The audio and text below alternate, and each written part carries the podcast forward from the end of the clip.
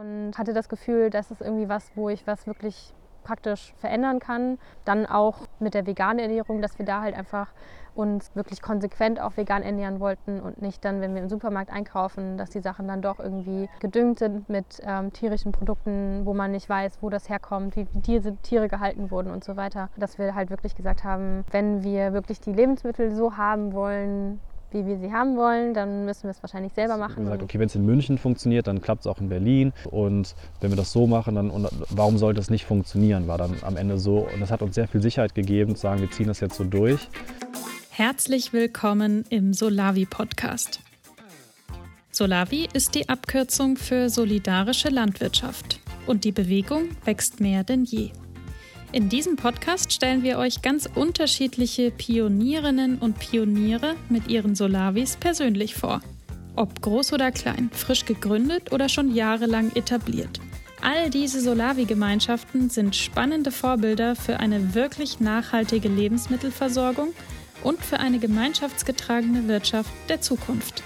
Heute sind wir bei Plant Age in Frankfurt an der Oder. Judith und Frederik Henn haben hier 2019 die erste biozyklisch vegan zertifizierte Solavi-Genossenschaft gegründet. Auf rund 30 Hektar bauen sie Gemüse und Äpfel an, garantiert ohne tierische Produkte.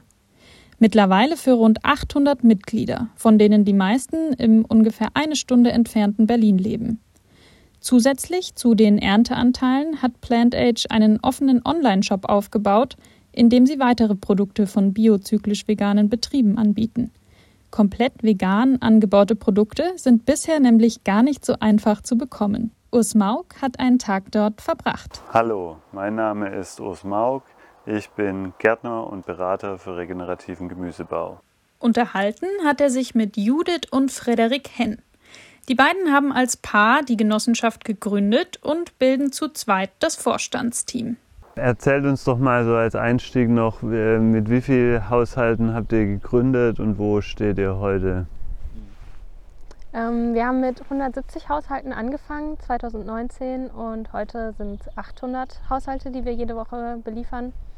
Ähm, und genau, wir sind eigentlich stetig gewachsen von Anfang an, immer so ein bisschen. Ja, also im ersten Jahr von 160 auf 220 Kisten. Im nächsten Jahr wollten wir eigentlich nur 440, im zweiten Jahr 2020, das war das Corona-Jahr. Aber irgendwie hat der Anbau gut funktioniert. Wir hatten sehr viel Gemüse, dass wir dann 600 Haushalte versorgt haben, weil auch die Nachfrage da war.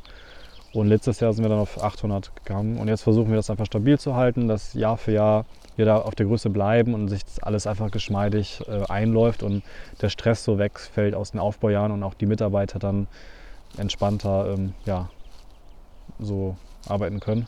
Also sozusagen in den ersten Jahren recht viel Wachstum, was so die Kistenanzahl betrifft. Und jetzt ist das Ziel dieses Jahr noch mehr Wachstum zu haben, was die Qualität betrifft.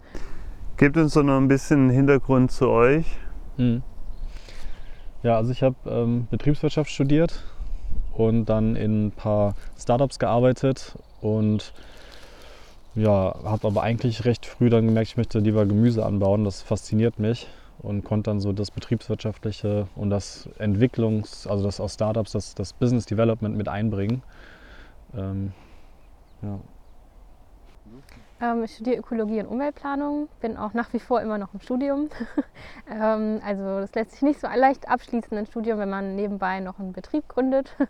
Ähm, aber das ist ja auch nicht unbedingt der Anspruch gewesen. Ähm, aber es war auf jeden Fall das Studium auch, was mich dazu gebracht hat, mich mehr mit der Landwirtschaft zu beschäftigen. Also äh, besonders was so die Auswirkungen der Landwirtschaft auf die Umwelt betrifft ähm, und dass da halt ja noch sehr viel passieren muss. Also ich glaube, wenn viele an Klimakrise und so denken, hat man oft ähm, irgendwie Verkehr im Blick oder was weiß ich, irgendwie Plastik, was in den Meeren schwimmt, was man irgendwie da rausfischen muss. Also es gibt ganz viele Baustellen, aber Landwirtschaft war so irgendwie das, wo ich dachte, das ist direkt bei mir da, vor der Haustür. Jeden Tag bin ich mit Lebensmitteln in Berührung und ähm, hatte das Gefühl, das ist irgendwie was, wo ich was wirklich praktisch verändern kann, wo ich anfangen kann.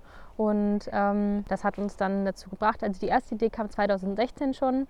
Ähm, da haben wir erste Höfe besucht, die ähm, bio-vegan angebaut haben.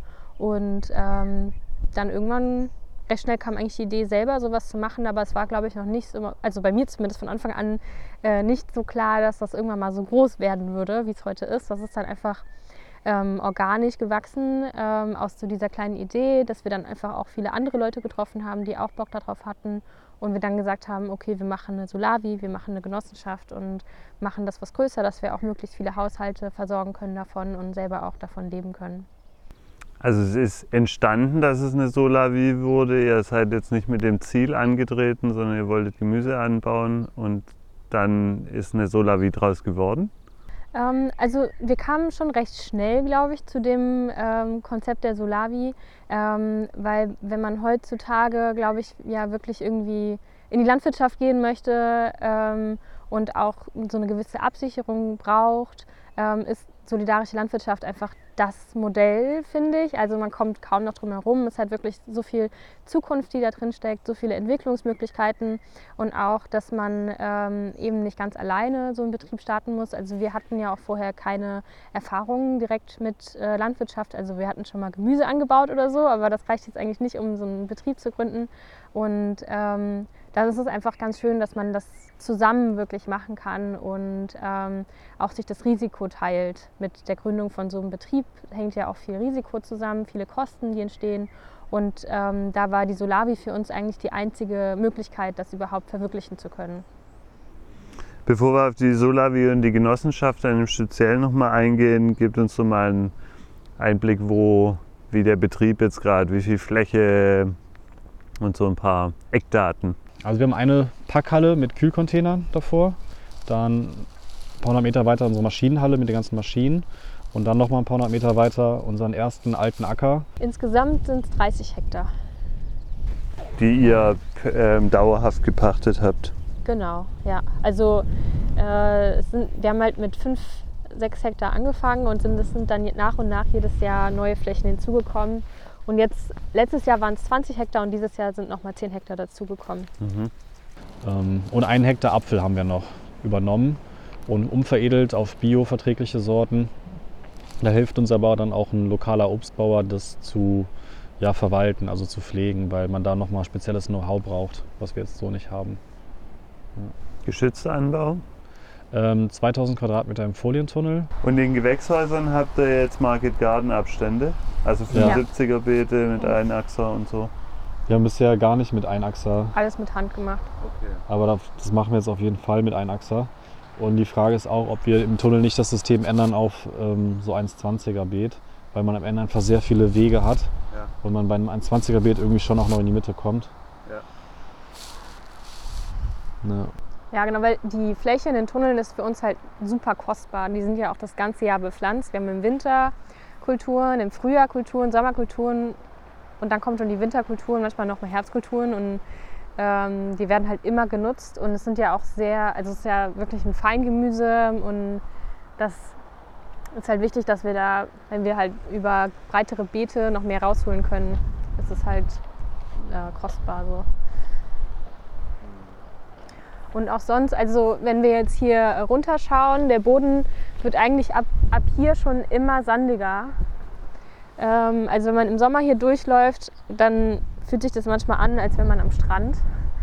Ähm, und deshalb haben wir uns halt auch für, bei den Tunneln dafür entschieden, halt wirklich ein sehr bodenschonendes System anzuwenden ähm, und halt nicht irgendwie mit dem Flug oder so zu arbeiten, dass wir halt wirklich den Boden aufbauen können, weil der Boden an sich nicht so viel hergibt. Und da muss man halt mit Humusaufbau und so mehr machen, dass da die Nährstoffe und das Wasser länger im Boden bleibt. Was für ein Tunneltyp ist denn das? Ähm, das ist Rovero. Ich glaube 39er, 50 Meter lang. Ähm, und eben diese Schiebetüren. Und noch zu alten Preisen. Und wie seid ihr damit zufrieden? Eigentlich sehr. Also dafür, was wir halt bezahlt haben, ähm, es ist, finde ich, echt sehr günstig. Das Problem ist nur gerade mit dem Standort, dass man jeden Tag halt auf und zu machen muss, händisch.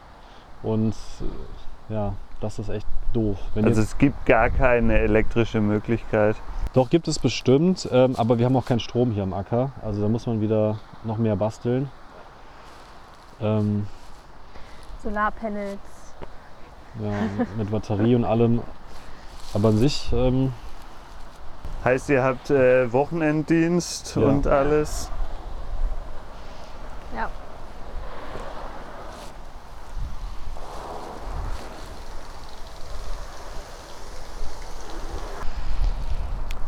Mhm. Arbeitet ihr viel mit samenfesten Sorten, jetzt gerade bei Tomate und Co. oder? doch. ich glaub schon. Weitestgehend schon, Ja. ja. Also das sieht man ja immer über die, also das Gegenteil wäre Hybrid dann, ne? Und ich glaube, wir haben vielleicht drei, vier Kulturen, wo wir einen Hybrid, Verwenden. Zwiebeln. Kohlrabi, Zwiebeln, ich glaube auch mal ein Fenchel. Ja. Aber ist jetzt auch nicht so, dass wir sagen, mit Hybrid haben wir unbedingt bessere Erfahrungen gemacht. Wir haben teilweise auch andere Erfahrungen gemacht. ja. Gerade beim Fenchel. Ähm, ja, oder beim Porree gibt es, glaube ich, auch mal eine Hybridsorte. Ähm, Mhm. Das kann sein, ja. mhm. Ihr kauft Jungpflanzen zu. Ja, komplett. Ähm, ja. Weil das wäre dann, das wäre einfach noch ein, ein Bereich, wo man dann äh, die- Fähigkeiten haben muss und ähm, planen. Ich glaube, das ist ganz gut, wenn man einfach im Frühjahr schon arbeiten will und Arbeit braucht, um Leute zu beschäftigen und wenn man weiß, wie es geht. Ähm, es ist ja auch ein Risikofaktor, ähm, weil wenn es am Ende irgendwas nichts wird, dann kannst du nicht nachbestellen für den Zeitpunkt. Und jetzt wie es gerade wird, wir müssen nicht den an, allen Ansprüchen irgendwie gerecht werden und alles perfekt machen und dann scheitern und äh, dann Burnout haben, sondern lieber gucken, dass es erstmal funktioniert und dann kann man sich noch qualitativ immer verbessern. Es war am Anfang war es auch eine Frage der Infrastruktur. Ne? Also wir Ja, hatten gar keinen noch. Platz. Also wir hatten ja nur den kleinen schon hier vorne und den ganz vorne rechts. Äh, die waren komplett voll mit Kulturen. Noch kein Strom. Kein Strom und das Wasser ist auch, wir haben halt nur alle zwei Tage Wasser. Im Winter ist es auch schwierig, Wasser zu bekommen. Ja. Ähm, also wenn jetzt irgendwo noch ein Gewächshaus aus Glasgewächshaus stünde, direkt wo eine Stromquelle und Wasserquelle ist, dann hätten wir da bestimmt schon längst mehr gemacht. Am Ende ist es einfach eine Frage irgendwie der, was man so vorfindet auch. Ähm, Ja. bei uns. Also ich bin auf jeden Fall froh, dass wir das an die Spezialisten abgeben können und wir da alle zwei Wochen perfekte Jungpflanzen von denen bekommen, die auch gesund sind und die, sind, die haben auch eine große Vielfalt an, an Samen und man könnte denen theoretisch auch eigene, ähm, eigenes Saatgut auch bringen, das sie dann anbauen würden. Ähm, aber es sind natürlich schon auch Kompromisse, die man dann machen muss. Also ähm, die haben zum Beispiel halt in den Erdpresstöpfen auch Torf mit drin, wo ich persönlich halt sagen würde, No-Go, äh, so als Ökologin. Aber ähm, da gibt es halt irgendwie wenig Alternativen, wenn man das halt auf der Pflanzmaschine auch verwenden möchte. Ähm, deshalb ja, das sind halt so Kompromisse, die man machen muss, ähm, wo man halt dann sagen muss, okay, wir sind nicht perfekt, aber wir gehen immer einen Schritt weiter und ähm, es ist auch einfach ein Prozess, der stattfindet. Und jetzt haben wir ein paar Dauerkulturen, ähm, Kräuter, vielleicht auch nochmal so 2000 Quadratmeter. Und jetzt haben wir ungefähr 1000 Quadratmeter Rhabarber äh, gepflanzt als Dauerkultur. Und vielleicht kommt in, also man, vieles ist denkbar, vielleicht auch Weintrauben gibt es ja auch in der Gegend, vielleicht nicht das oder Spargel. Aber erstmal alles, wollen wir erstmal alles aufbauen, dass wir das gut können und dann kann man jedes Jahr vielleicht eine Sache hinzunehmen. Und das ist euer Dauerkulturstück. Ja, Wie lange lasst ihr den äh, Schnittlauch stehen? also wie viele Jahre meinst du? Also ich habe mal gehört, so drei, vier, dann sollte man den umpflanzen. Das ist jetzt das dritte Jahr, glaube ich. Hm, Ja, mal vorne auch welchen, der ist jetzt im vierten Jahr schon. Ja. Aber wir haben auch viel zu viel, also den werden wir auch umbrechen. Ja, wir haben sehr viel Schnittlauch. Hier werden wir ähm, Hanf einsehen diese Woche, morgen. Also Nutzhanf mit einem hohen CBD-Gehalt, dass wir dann Hanfblüten ernten können für Tee. Das trocknen wir und heben wir uns dann auf für den Winter, dass man da die Kiste ein bisschen aufpeppen kann. Ähm, hier säen wir Kürbisse, auch das erste Mal säen statt pflanzen. Ähm, und dann haben wir da Knoblauch im Anfang Oktober letzten Jahres gesteckt. Den haben wir jetzt schon ein bisschen gehackt dieses Jahr, ein bisschen gekümmert.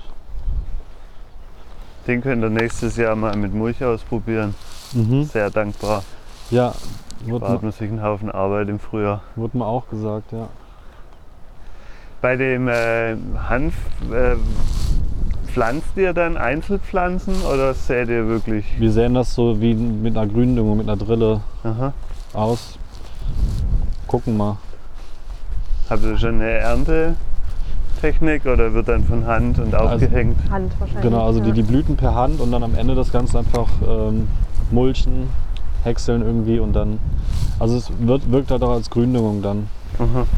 Also ihr, ihr schneidet quasi nur die Blüten ab, die Ja. kommen in Tee und der Rest soll als Gründüngung. Ja. Cool. Wir würden auch so äh, mal einfach versuchen, ähm, ein Weißklee ein bisschen mit reinzumachen. Ja. Ähm, auch wenn dann, ja, also wenn der Hanf dann dicht steht, dann hat der Weißklee nicht so viel Licht, aber vielleicht kann man dann nachher den Hanf dann auch abmulchen und hat dann einfach schon einen Klee, dann, der sich ausbreitet. Mal, Bin gespannt, ob der Mulcher das schafft mit der Faserpflanze. ja, muss man Wie- gucken. War die Genehmigung hallo, ähm, aufwendig?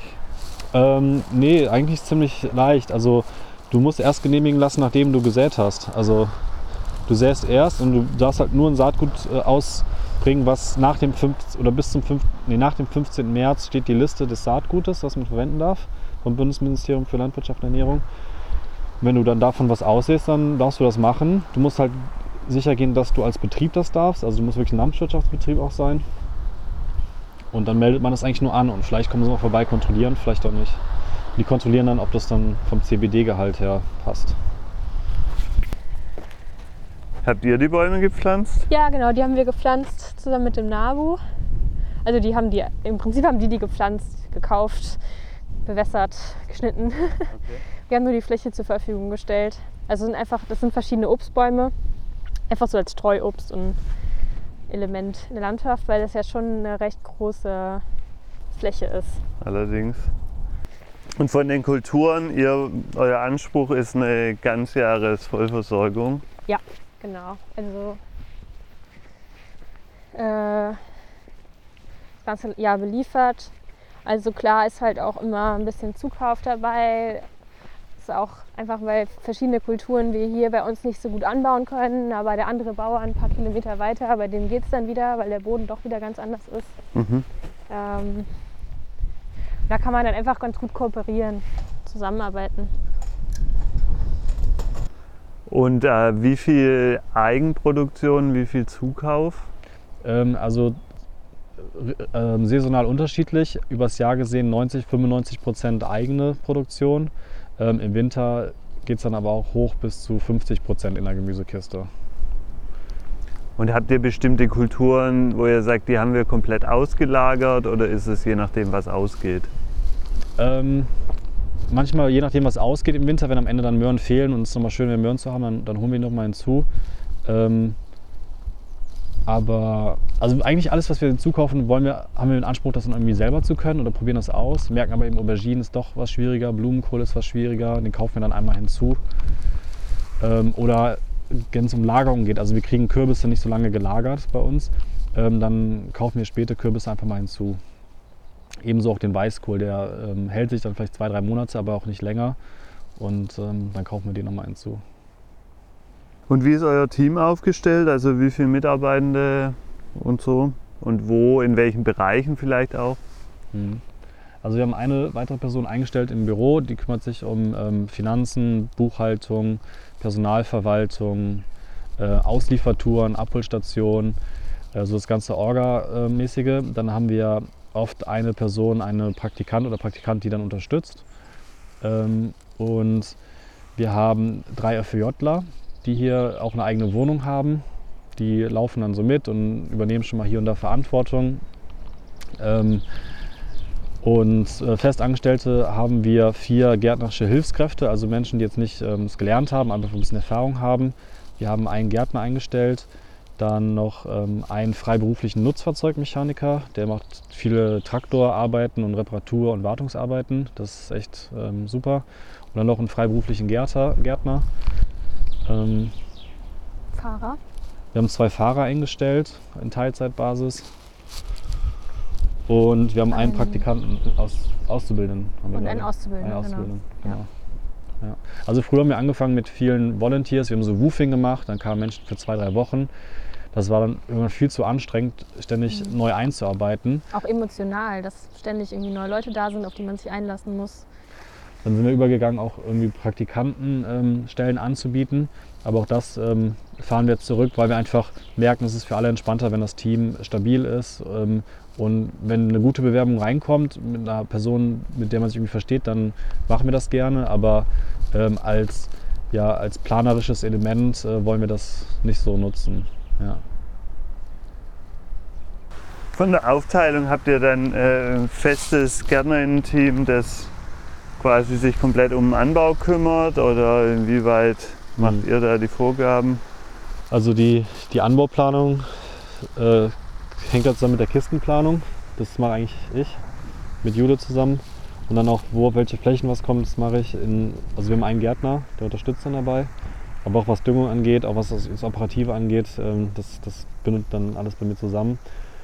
Die Erfahrung ist halt, wenn es auch zu viele machen, dann geht sehr viel unter, da wird vergessen und man verlässt sich und dann klappt es nicht. Und es ist aber generell schwierig, ähm, ja, Menschen zu finden. Vielleicht liegt es auch am Standort Frankfurt oder so.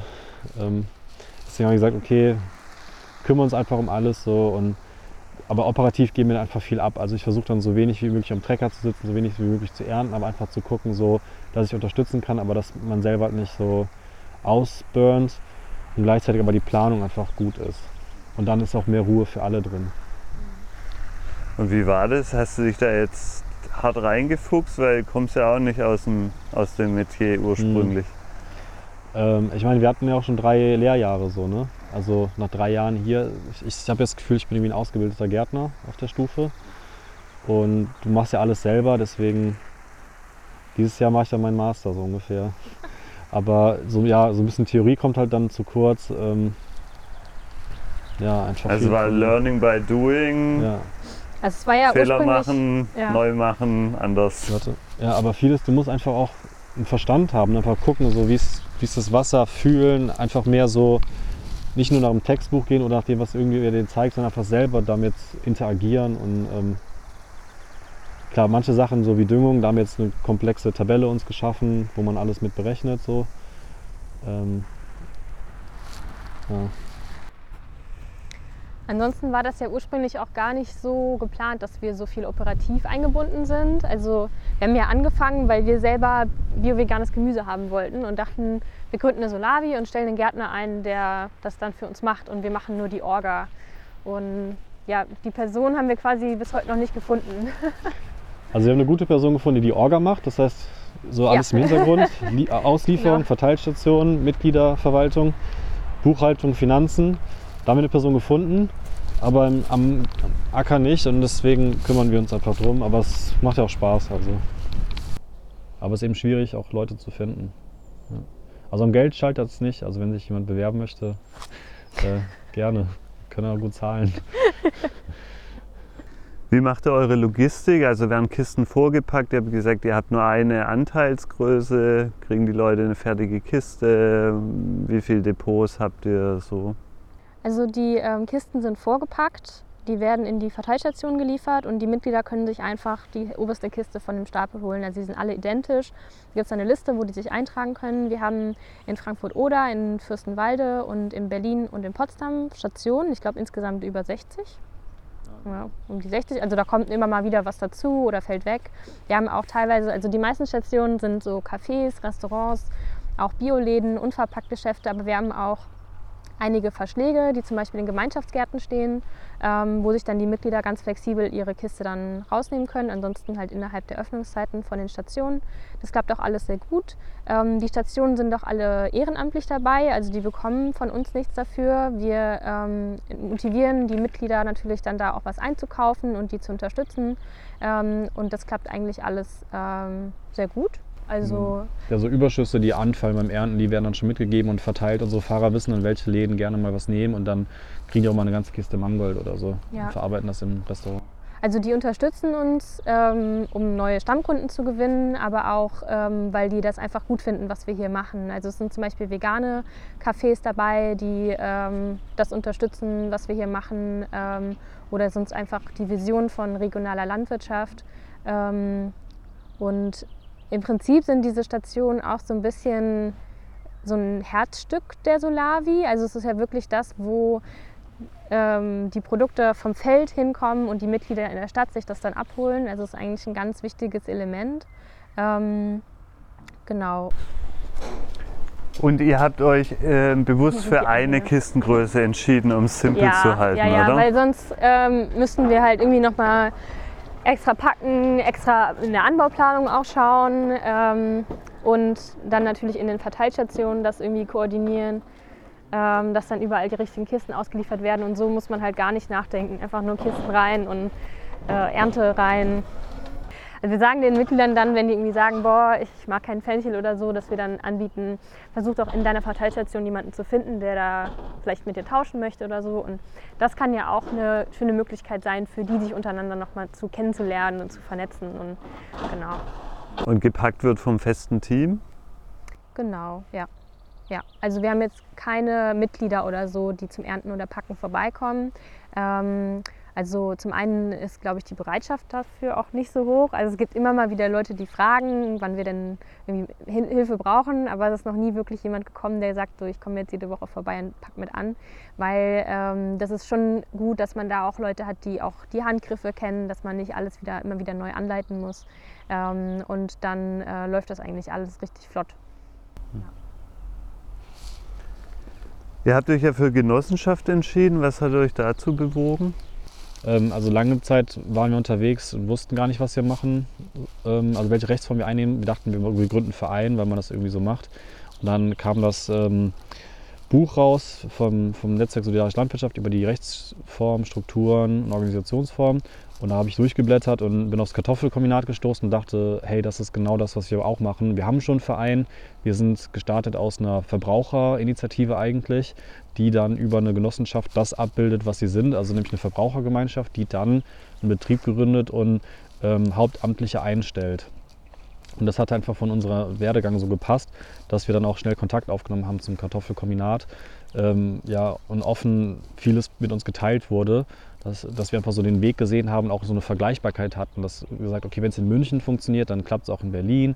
Ähm, und wenn wir das so machen, dann und warum sollte es nicht funktionieren, war dann am Ende so. Und das hat uns sehr viel Sicherheit gegeben, zu sagen, wir ziehen das jetzt so durch, ähm, weil man am, Ende, am Anfang auch nur mit mit 50 oder mit 100.000 Euro startet, was auch schon viel ist, aber eben nicht reicht, um sich alles an Maschinen hinzustellen, was man braucht. Und dann äh, krebst man im ersten Jahr rum. Also wenn, man jetzt, wir jetzt nochmal wissen, am, bräuchten wir am Anfang mehr Geld, direkt alles hinstellen, damit man effizient starten kann. Ähm, ähm, ja, aber das ist eben auch so, so ein Spiel aus, ähm, man startet mit nichts, gerade wenn du als Verbrauchergemeinschaft startest, du hast auch wenig Erfahrung, das heißt, du hast kein Geld, du hast kein Land und keine Erfahrung und musst eben zeigen, wo du hin willst und Landwirte wie Verbraucher organisieren und wenn du das dann so peu à peu zusammenbekommst, dann kannst du starten.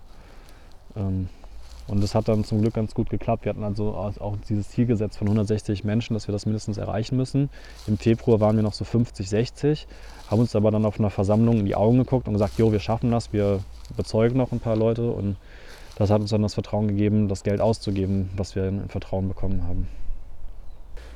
Also meine Empfehlung wäre, wenn man eine Genossenschaft macht, dass man sich dann auch ähm, an den Strukturen wirklich orientiert und hält. Also ich habe es auch bei anderen Genossenschaften gesehen, wo dann irgendwie der Vorstand jemand von außerhalb ist, der gar nicht aktiv dabei ist und der Gärtner ist dann beim Aufsichtsrat. Das heißt, der Vorstand kontrolliert den Gärtner, aber der Gärtner wieder den Aufsichtsrat. Also ich würde gucken, dass halt die Leute, die aktiv da sind, wirklich dann auch einen Vorstand machen und nicht dann irgendwelche anderen haben die Entscheidung, sondern der Vorstand trifft Entscheidungen, der kann auch Entscheidungen natürlich abgeben.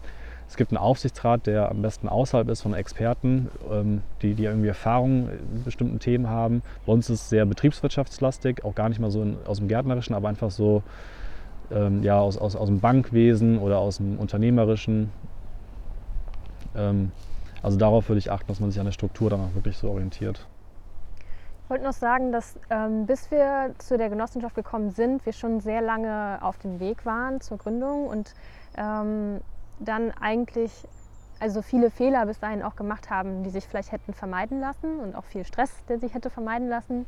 Und ähm, selbst dann mit der Genossenschaftsgründung äh, zurückblickend ähm, würde ich halt anderen empfehlen, die jetzt äh, gerade gründen wollen, sich noch viel früher auch Unterstützung zu holen, also Beratung auch zu holen vom ja, Beratungsstellen oder zum Beispiel auch der Wirgarten, der ja auch das äh, Social Franchise anbietet, dass man ähm, ja eben vermeidet, die gleichen Fehler, die anderen schon gemacht haben, wieder zu machen, dass man sich da wirklich austauscht und da gibt es echt total viele Angebote für, dass man das in Anspruch nimmt, ähm, weil man sich super viel Zeit, Geld Stress sparen kann, wenn man gut vorbereitet ist und gut informiert ist. Ähm, Genau, also das würde ich auf jeden Fall empfehlen, dass man das halt wirklich in Anspruch nimmt und sich die Zeit dann dafür auch nimmt, ähm, dass man wirklich in diese Gründung dann schon gut informiert reingeht und ähm, dann geht das Ganze auch sehr viel schneller, ganze, der ganze Gründungsprozess. Ja, wo seht ihr so eine Optimalgröße oder vielleicht auch Minimalgröße? Jetzt Genossenschaft ist ja, ja schon eher ein, eine, ich sag mal, aufwendigere, teure Rechtsform. Ja, das stimmt. Also Rechtsform, Genossenschaft lohnt sich ja natürlich nur ab einer bestimmten Größe, weil man eben diese laufenden Kosten hat, die doppelte Buchführung, die am meisten eigentlich kostet. Dann hast du diese Steuerjahresabschlusskosten, äh, die irgendwie erhöhter sind und äh, diese Prüfungskosten. Ähm, ja, wahrscheinlich ist es schon so bei 150 Kisten, würde ich sagen, 160 Kisten. Also wenn das vielleicht irgendwie so 150.000 Euro Umsatz im Jahr oder 200.000. Ähm, alles darüber ähm, äh, gibt es halt Limits dann. Also manchmal ist das Limit, Verteilstationen zu finden, weil man kommt einfach nicht weiter und dann platzen die aus allen Nähten. Das kann Limit sein. Da muss man da arbeiten. Andererseits ist es dann das, die Ackerfläche oder das Wasser oder die Packhalle wird zu klein. Oder, also irgendwo muss man gucken, dass halt durch die Bank alle Ressourcen, die man braucht, stimmig sind. Da muss man erstmal als Gründer von sich selber aus anfangen. Was kann ich? Also bin ich überhaupt in der Lage, einen größeren Betrieb zu leiten? Will ich das? Wenn man schon alle Fähigkeiten hat, warum dann nicht eine Solavi mit 60 Kisten, 80 Kisten? Man macht alles selber, man muss nicht kommunizieren, man weiß ganz genau, wann man was macht. Kann sich natürlich aber dann im Urlaub, muss man irgendwie gucken, wie man klarkommt. Aber manchmal träume ich davon, nur 80 Kisten zu machen. Habe gefühlt die gleiche Arbeit, aber habe weniger Stress. So manchmal ist so die Überlegung. Ich glaube, ähm, ein Punkt, der limitiert, an den man vielleicht nicht immer so direkt denkt, ist auch so mh, mm, dieses Gemeinschaftsgefühl der Mitglieder, was halt damit fällt mit einer bestimmten Mitgliedergröße, ähm, weil wir schon nicht nur einfach eine Gemüsekiste sein wollen, sondern eine Solavi und dass die Leute wirklich das Gefühl haben, ich bin da Teil von einer Bewegung und das ist mein Acker, das Gemüse kommt von meinem Acker. Und ähm, das ist irgendwann einfach relativ schwer zu kommunizieren und es ist wichtig, dass der Betrieb dann nicht zu kommerziell auch wirkt. Ähm, und dass man halt wirklich da irgendwie Angebote schafft für Mitglieder, den Acker zu besuchen, hierher zu kommen, auch mit niedrigen äh, Hindernissen. Ähm, also wir haben zum Beispiel, wir sind sehr gut angebunden mit der Bahn direkt nach Berlin. Also eigentlich könnten die Mitglieder alle mal hier gewesen sein, aber in der Praxis ist das natürlich dann auch nicht so. Also das ist zum Beispiel was, wo ich mich dieses Jahr auch darauf freue, dass wir sagen, dass wir nicht weiter wachsen. Und ähm, die letzte, also letztes Jahr haben wir sehr viel Marketing so nach außen gemacht, um zu, ja, neue Mitglieder zu gewinnen und dass wir jetzt diese Ressourcen nach innen richten können und sagen können, wir haben ähm, einen Bestand an Mitgliedern, das sind tolle Leute, die uns unterstützen wollen, aber denen fehlt vielleicht irgendwie noch so ein bisschen Hintergrundinformation oder irgendwas, was sie wirklich sagen können, so ja, Plant Age, das, das ist mein Ding und da bin ich dabei und ähm, dass man da einfach noch mehr Ressourcen nach innen denkt und die Mitglieder noch mehr zusammenbringt als Gemeinschaft und da irgendwie Angebote schafft. Ähm, ja, das, dass das, sich, das ist einfach auch ein Gefühl, das kann man gar nicht so richtig beschreiben, das muss sich richtig anfühlen. Das ist einfach nicht nur, ich hole mein Gemüse da jede Woche ab, sondern wirklich so, ja, dieses große Ganze, was irgendwie da einfach mitschwingen soll bei so einer Solavi. Und ab einer gewissen Größe, glaube ich, wird es schwierig, das noch äh, zu erreichen, weil das dann so anonym ist. Jetzt macht ihr ja nicht nur Solavi, sondern ihr habt auch ein bisschen anderen Anspruch noch an, an euren Anbau, einen besonderen. Mhm. Sagt uns doch dazu noch was. Ja, das ist der bio-vegane Anbau, also Bio. Biozyklisch vegane Anbau. Biozyklisch vegane Anbau. Also Biozyklisch ist die Zertifizierung, biovegan ist, wenn es dann einfach nicht zertifiziert ist. Und die, die Definition davon ist eben, dass man keine tierischen Dünger verwendet. Mhm. Also wie Schlachtabfälle, Hornmehl, ähm, Hornspäne. Genau, und dieses zyklisch setzt ja auch schon, also das beschreibt ja schon so ein bisschen, das geht halt nicht nur darum, einfach dann diese Dünger mit pflanzlichen zu ersetzen, sondern man versucht auch den Acker als, als ganzes Ökosystem zu betrachten und Kreisläufe im Betrieb selber zu schließen ähm, mit pflanzlichen Ressourcen eben wie Gründüngung, äh, wie Mulch und Fruchtfolgen, eigener Kompost. Ähm, genau, also dass da einfach auch Bodenaufbau passiert ähm, langfristig. Und die Betriebsmittelliste ist nochmal ein bisschen verschärfter. Also man darf also ein bisschen weniger spritzen als jetzt im Bio- oder äh, Bioland Demeter. Und auch gibt es halt strengere Vorgaben. In Weil natürlich auch die Insektentiere sind. Ja. Ja. Genau. Und in, in Folientunneln müssten, glaube ich, immer fünf Kulturen oder so stehen. Ja, vier, fünf verschiedene Kulturen. Also das- Wobei auch ja. das jetzt nicht Anbaukulturen sein können. Das kann zum Beispiel auch sowas wie eine Untersaat oder eine Gründüngung sein. Ja, also man kann jetzt nicht, klar, man muss irgendwie auch effizient denken, einen Tunnel dann nur mit Tomaten bepflanzen, aber man kann eben an der Seite dann noch ein paar andere Sachen pflanzen, das einfach ein bisschen was gegeben ist. ist dabei, was halt sich halt noch ganz gut ergänzt. Ja. Der biozyklisch vegane Anbau ist auch noch nicht so alt, würde ich sagen. Also da, das ist immer noch in der Entwicklung und da sind wir auch immer im Dialog, äh, wenn wir irgendwie neue Herausforderungen haben, wie dann damit umgegangen wird. Ähm, und da gibt es ein äh, ganzes Netzwerk an äh, Bauern, ähm, vor allen Dingen in Griechenland sind die da schon recht weit, ähm, wo die auch eigenen, also eigene Kompostsysteme entwickeln haben und so. Also ähm, das ist ganz schön, dass man sich da auch austauschen kann mit anderen Landwirten und Landwirtinnen. Ist es für viele von euren Mitgliedern ein wirkliches ähm, Argument, sagen, okay, ich bin eh vegan unterwegs und jetzt gebt ihr uns die Möglichkeit, noch konsequenter zu sein? Auf jeden Fall, also nicht für alle. Wir fragen auch nicht ab, seid ihr vegan oder nicht. Also es sind für alle willkommen natürlich. Und viele sind auch dabei, weil es einfach regional ist oder weil wir einfach eine junge Initiative sind oder weil es eine Genossenschaft sind. Also es gibt ganz viele verschiedene Gründe mitzumachen. Aber es sind auf jeden Fall auch viele dabei, die sich vegan ernähren und uns deshalb unterstützen, weil sie sagen, ich möchte auch mein Gemüse aus bio-veganen Anbau haben.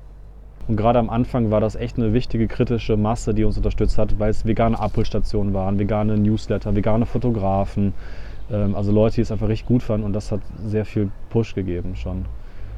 Ähm, und wir haben auch eine Umfrage einmal im Jahr gemacht, da fragen wir auch schon, ne, wie die Leute sich ernähren, vegetarisch, vegan. Ich glaube, zwei Drittel war zumindest vegetarisch, vegan oder so.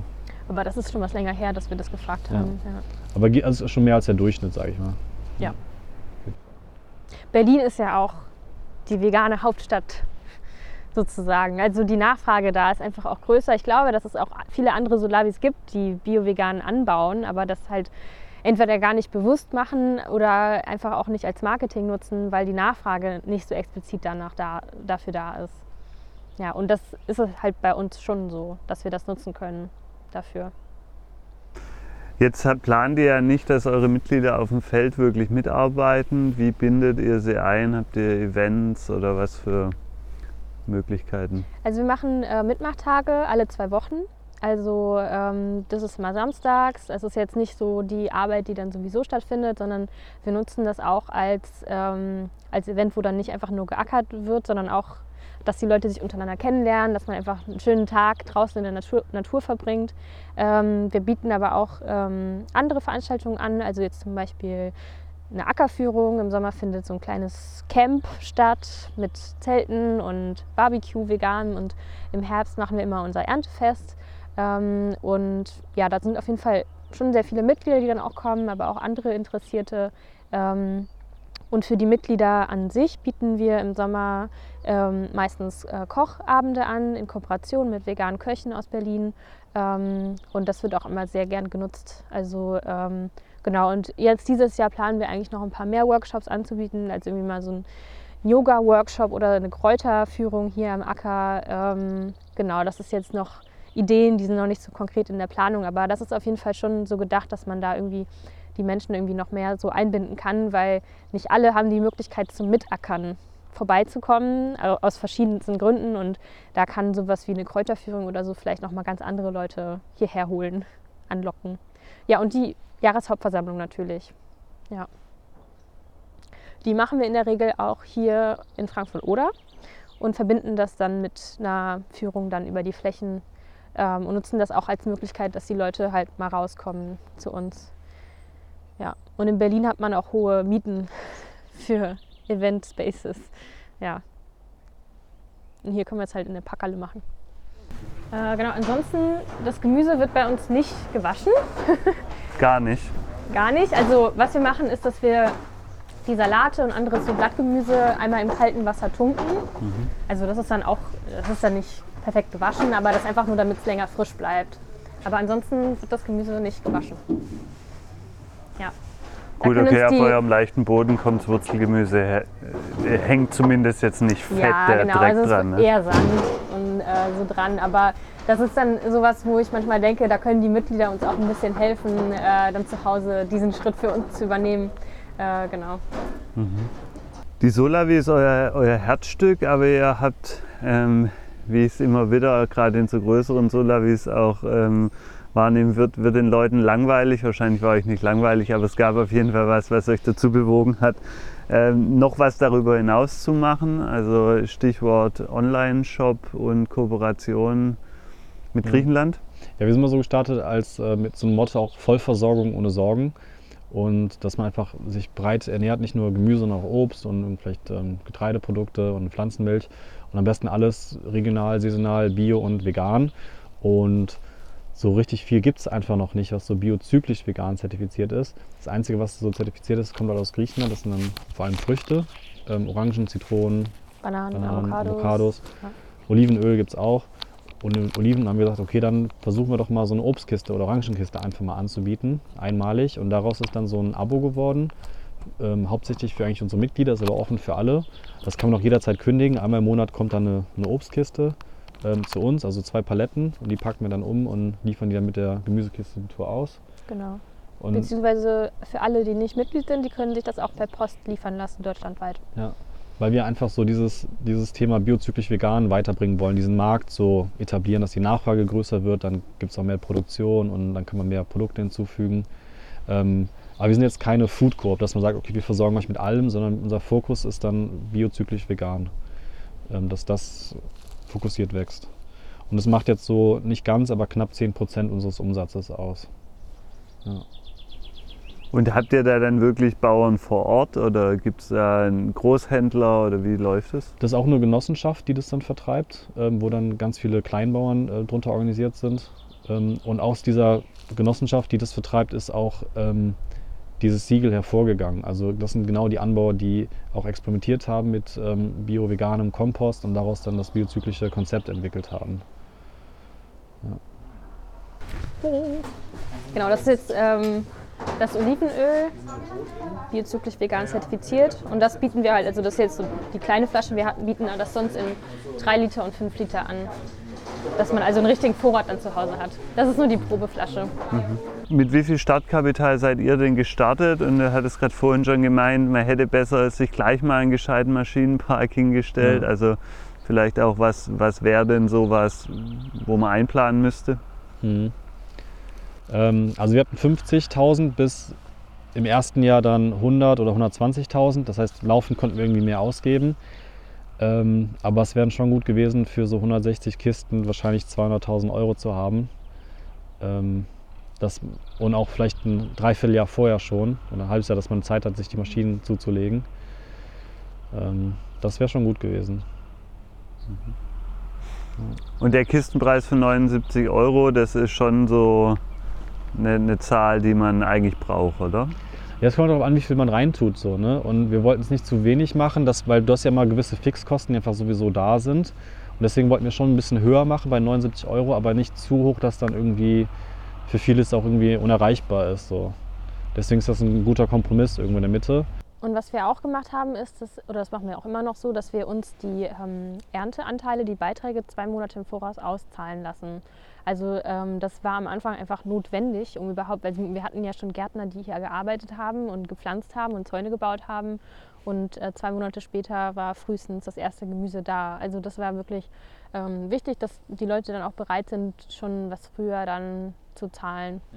Das ist eine, äh, die Idee kam mir halt selber. Man guckt ja viel ab und guckt dann auch manchmal, okay, nee, das mache ich nicht so, das ist bei euch gut, aber man muss schon selber auch denken. Und das ist was, das habe ich jetzt noch bei keinem anderen gesehen. Wir haben eben, wir ziehen das Geld zwei Monate im Voraus ein. Und wenn wir jetzt im Monat, ähm, sag mal, 60.000 Euro Umsatz machen, dann haben wir einfach 120.000 Euro mehr auf dem Konto. Das heißt, das ist einfach mein Puffer. Ich kann doch mal rangehen, wenn ich mal eine Investition habe, aber ich muss mir nicht einen Kredit von 120.000 Euro haben, nur einfach, damit ich drei Monate so eine Runrate habe an Geld. Ähm, und da kam eigentlich weniger als ein Prozent der Leute, die da irgendwas dagegen sagen. Also die sind alle fein damit. Selbst wenn nach der Testphase erstmal 120 Euro eingezogen werden, dann müssen sie äh, den, den, den aktuellen Monat zahlen, 79 Euro, plus dann noch zweimal 79 Euro dann noch 150 Euro Einlage plus den Beitrag von 25 Euro. Das sind dann gefühlt irgendwie 500 Euro die, die, oder vielleicht auch tatsächlich die Zahlen. Aber das kann man ja ganz gut argumentieren. Also das Verständnis dafür ist auch da. Also sagen die alle so, ja klar, macht ja Sinn. Das Gemüse ist ja schon angebaut worden. Genau, weil wir eben ja. sagen, wir brauchen das Geld jetzt, damit du in zwei Monaten Gemüse hast. Und die Investitionen, die ihr jetzt natürlich durch das Wachstum sicher auch noch hattet, die sind jetzt dann über das Wachstum der Genossenschaft, also über Einlagen finanziert? Ja, also wir hatten dann im zweiten Jahr dann wirklich einen erhöhten Finanzierungsbedarf, weil wir jetzt sagten, okay, wir brauchen das, das Zeugs. Da haben wir uns dann ähm, mit Darlehen geholfen, ähm, von Mitgliedern ungefähr 30 Darlehen, ungefähr 180.000 Euro, ähm, verzinst ein halbes, Zins, halbes Prozent bis anderthalb Zinsen, anderthalb Prozent, das durften die sich dann aussuchen. Und ähm, das hat auch echt ähm, gut geklappt. Die Darlehen müssen halt immer an Investitionen gebunden sein. Also man kann damit jetzt keine Gehälter äh, finanzieren. Ähm, und ja, also da waren wir nur 220 Genossinnen, als wir die aufgenommen haben, die Darlehen. Und jetzt sind wir 800. Das heißt, da sind einfach richtig viele Einlagen noch zugekommen, mit denen wir dann auch ähm, investieren konnten oder mit denen wir dann die Verluste decken konnten. Ähm, da, das ist was, wo man, glaube ich, noch besser kommunizieren müsste von Anfang an, dass man wirklich sagen muss, die Einlage ist wahrscheinlich erst in zehn Jahren wieder das gleiche Wert, weil eventuelle Verluste dagegen gerechnet werden. Man muss eben sagen, das Geld, das steht aber auch überall, kommt erst nach zwei Jahren plus, kriegt man es wieder, ne? weil wir eine Kündigungsfrist haben von zwei Jahren. Ähm, aus unserer Sicht alles, alles super, ne? weil man einfach eine Sicherheit hat, dass man die Geldeinflüsse hat mhm. äh, zum Planen. Und in dem Sinne dann auch für die Mitglieder selber, weil die ja. profitieren auch davon, wenn es eine sichere Rechtsform ist. Und ähm, aber das ist schon so, dass ja, die Leute sich halt, wenn die mit der Genossenschaft beitreten, sich bewusst sein sollten, dass in, das investiere ich das Geld, ich investiere das jetzt in nachhaltige Landwirtschaft und das fährt dann darum als Traktor. Ähm, und ja, dass man auch nur so viel Geld halt in die Genossenschaft gibt, wie man auch ohne äh, Bedenken abgeben kann. Also da sollte man jetzt nicht angewiesen sein drauf, weil das Geld ist halt erstmal ja nicht verfügbar. Nicht verfügbar. Genau, ist halt eingesetzt. Ja. Habt ihr noch weitere Tipps? Also wir hatten ja schon ein paar für mhm. Leute, die jetzt anfangen. Ich glaube, also rückblickend ähm, glaube ich, hätte ich nichts anders gemacht mit dem Wissen, das ich hatte. Aber mit dem Wissen, was ich heute habe, hätte ich viel anders gemacht, äh, wenn ich jetzt nochmal neu anfangen würde. Ähm, also würde ich halt, wie ich ja auch schon gesagt habe, wirklich das Wissen, was schon da ist, in anderen Genossenschaften nutzen, richtig aufsaugen und das rausfiltern, was einem weiterhilft oder auch ähm, also bei uns zum Beispiel, wir hatten ja eigentlich nicht damit gerechnet, im Gemüsebau so viel selber machen zu müssen. Ähm, aber wenn äh, man das machen möchte und vielleicht noch nicht so viel Erfahrung hat, ähm, sich da auch einfach ein Jahr Zeit zu nehmen und andere Betriebe zu besuchen und da mitzuhelfen und Erfahrungen zu machen, Beratungen zu machen, Workshops zu machen. Ähm, dass man da einfach gut vorbereitet reingeht. Ähm, aber natürlich muss man das auch erstmal haben. Also wir haben, also ich meine, das muss man erstmal leisten können. Äh, wir haben das, die Gründung ja gemacht, also für mich neben dem Studium. Freddy hat nebenbei gearbeitet ähm, und ich glaube, dass das vielleicht bei vielen dann auch so sein könnte, dass man halt erstmal noch einen anderen Beruf hat, bis man überhaupt weiß, dass man sich über die Solavi dann finanzieren kann. Ähm, deshalb ja, aber trotzdem würde ich das auf jeden Fall empfehlen, da noch mehr Erfahrungen irgendwie zu sammeln und andere Betriebe zu besuchen. Habt ihr noch was, was ihr den Menschen da draußen mitgeben wollt? Copy and Paste. Copy and Paste. Das war von Anfang an schon immer unser, äh, wie sagt man? Hm. Vorgehensweise auch. ja, also bei der ersten Netzwerkveranstaltung für Solavi-Genossenschaften wurde zu jeder ähm, Genossenschaft so ein kleiner Slogan mit aufgeschrieben und bei uns war es halt Copy and Paste, weil wir haben so viel beim Biergarten oder beim Kartoffelkombinat äh, kopiert, ganz schamlos und ähm, würde ich auch jedem empfehlen. Also das muss man nicht immer wieder neu erfinden alles, sondern man kann sich auch viel ja, kopieren, was schon da ist und was woanders funktioniert. Ja, das finde ich auch das, das Tolle an der, an der Solavi-Bewegung. Ja. Und da jetzt auch nochmal speziell das, äh, sag mal, der Arbeitskreis Genossenschaften, wo ich schon erlebe, dass da eine große Offenheit und auch der Wunsch ist, dass man sich austauscht und kooperiert. Genau, weil das ist halt keine Konkurrenz am Ende, sondern wir arbeiten alle für das gleiche Ziel und dann ist es gut, desto mehr, desto besser. Das war jetzt eine von den vielen Solavis, die wir interviewt haben. Zu dieser und weiteren genossenschaftlich organisierten Solavis findet ihr übrigens auch nochmal Steckbriefe mit den genauen Zahlen, Videos und viele weitere Infos unter solavi-genossenschaften.net. Wenn ihr noch mehr über solidarische Landwirtschaft erfahren wollt, dann schaut auf jeden Fall auf unserer Netzwerk-Website solidarische-landwirtschaft.org vorbei. Wir freuen uns, wenn ihr unsere Arbeit unterstützt und Mitglied im Verein werdet, wenn ihr es nicht eh schon seid.